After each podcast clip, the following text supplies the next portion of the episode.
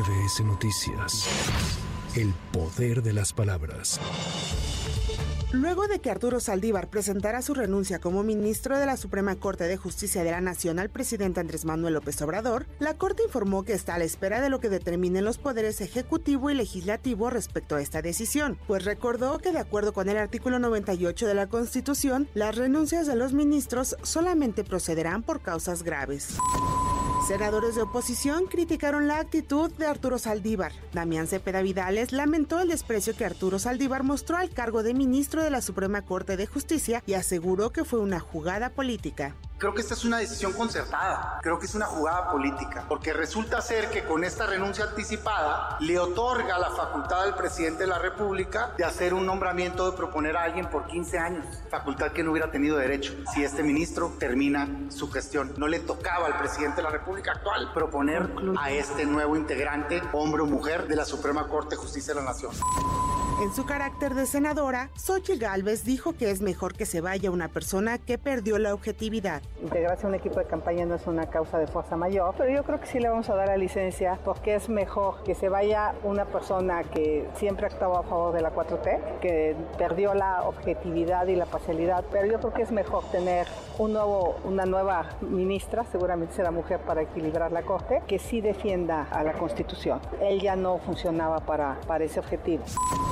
14.620 elementos de la Guardia Nacional permanecerán en el estado de Guerrero para continuar con las labores de seguridad. Durante su visita de este martes, el presidente López Obrador se reunió con la gobernadora del estado, aunque no trascendieron más detalles de la misma.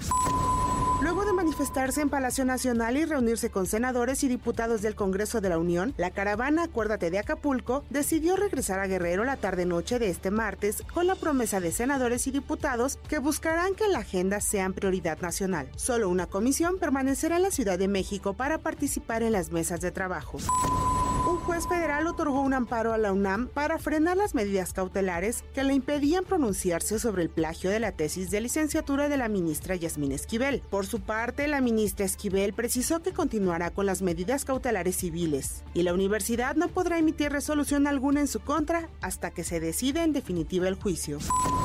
El director general del Instituto Mexicano del Seguro Social, Zoe Robledo, informó que ayer martes inició el preregistro para comenzar con la credencialización de beneficiarios del programa IMSS Bienestar. La magistrada del Tribunal Electoral del Poder Judicial de la Federación, Janino Tálora, propuso revocar la designación de José Arturo Salinas Garza como gobernador interino de Nuevo León.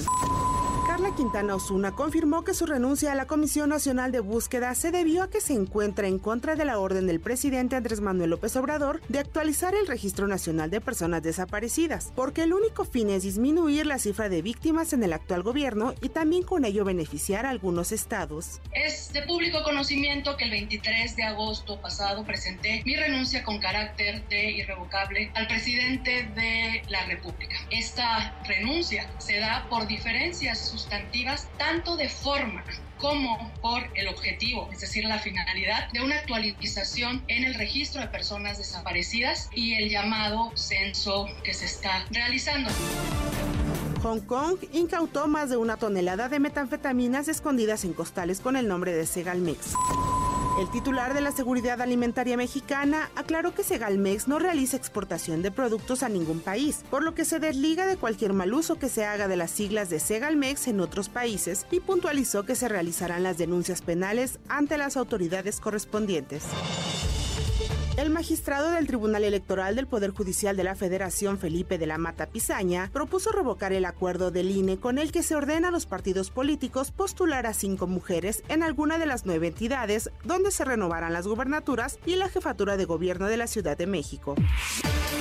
A partir de mañana a las 23 horas se cerrará el tramo salto del agua observatorio de la línea 1 para su modernización. Por ello, se implementó el servicio de apoyo RTP que va de Observatorio a Isabela Católica. Cada parabús contará con personal para orientar a los usuarios. Para MBS Noticias, Anaí Cristóbal. MBS Noticias. El poder de las palabras.